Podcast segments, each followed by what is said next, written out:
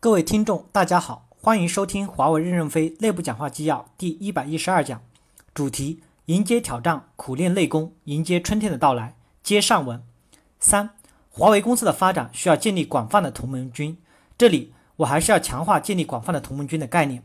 我们规定，办事处主任、直销系统的人不得干预分销系统的经营。尽管有规定，并不等，并不等于不可以合作。我认为，为什么不要干预他们呢？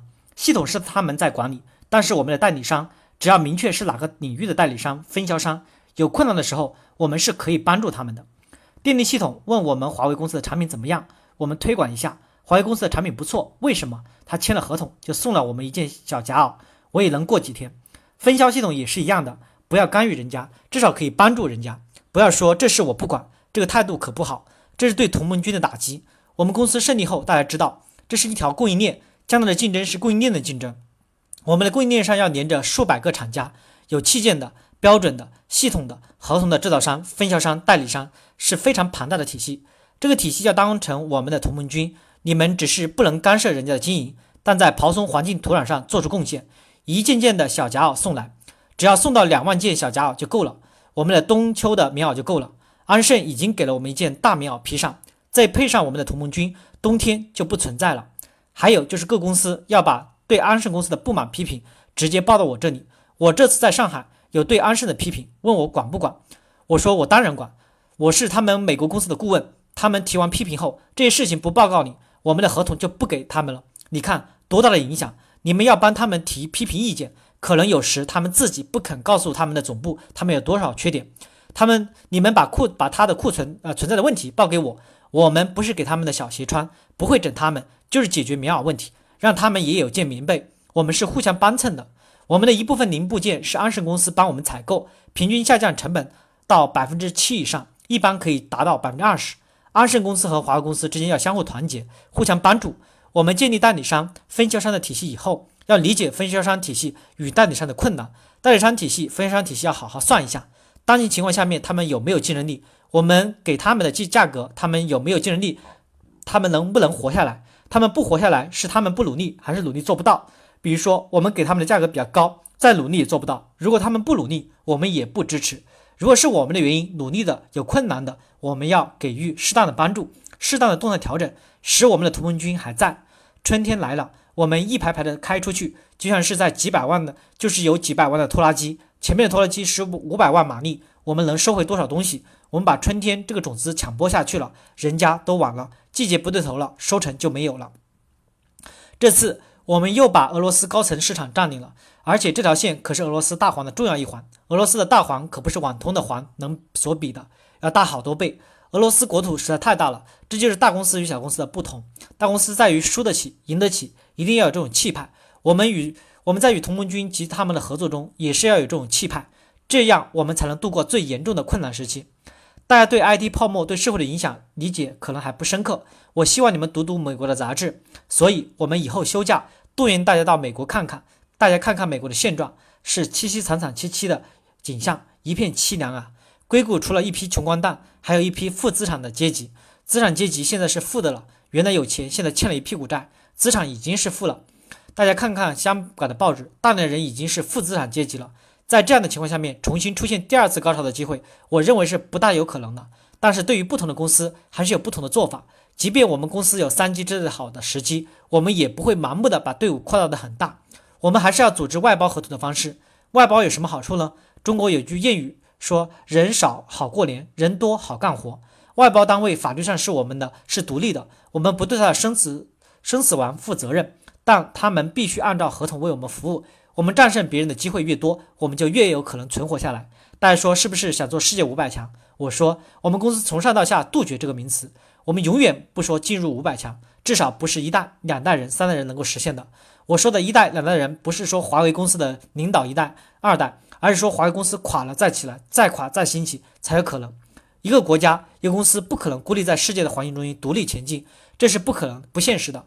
因为我们定义是要活下来，就一定得活得下来。当然，我们现在已经有活下来的可能。好在我们银行里面还有几十亿的现金流。大家说是不是要多发一点，多分一点？我们说把困难度过以后再看看，灾年过去之前，还是要控制我们的支出。四，国内市场要大力支持海外的拓展。现在我要号召各位领导从部下中推荐一些人，放一些人到海外去，特别是到非洲去。为什么要讲这个呢？这次我和胡厚昆到南非开会，胡厚昆说了一句话：坚决不准南美地区不得从南非转飞机。非洲这么好，这么漂亮，都跑非洲来了，我这个南美如何干？胡厚昆在散步时从心里说了这句话。南非地区代表部办公环境的地方，比我们现在的龙岗都漂亮的多得多，包括美国硅谷都比不上。整个非洲并不像你们想象的那么艰苦。如果把中国的社会阴暗面天天登在报纸上的话，人家对中国也是很害怕的。我认为海外是有很多机会和希望的，希望你们能放放你们的员工到那里去。越是艰难的地方，越是能锻炼人，越是成长的速度快。希望未来两三年把我们的出口销售额提高到二十亿美金左右，这样整个公司生存安全的基础就比较可靠了。今天讲的主要是这几点，大家希望在新的一年里面保持良好的成长，大家不要有太多的思想顾忌、心理压力，可以与我沟通。大家不想出国也没有关系，但要动员部下，愿意走的就给他们走。我走到好多地方，有人问我，我说可以报名啊，积极报名，多给机会给部下。国内人的密度已经大于国外的项目密度。孙总与俄罗斯邮电部长、国家的吴部长在杭州开会的时候，俄罗斯记者采访他，在采访中间问他：“你们又中了一个二十万线的交换机，你知道吗？”孙总说：“不知道，忙不过来了，已经不知道有多少合同。海外市场有很大的前景，到海外去，从非洲抽调一些英勇奋战的有经验的员工，捕捉到欧洲、西欧和东太平洋地区的部，再从国内抽调一些。”人到非洲，新的一年里，我们还是比别人充满了信心。应该说，今年年初的时候还是有一定的压力的。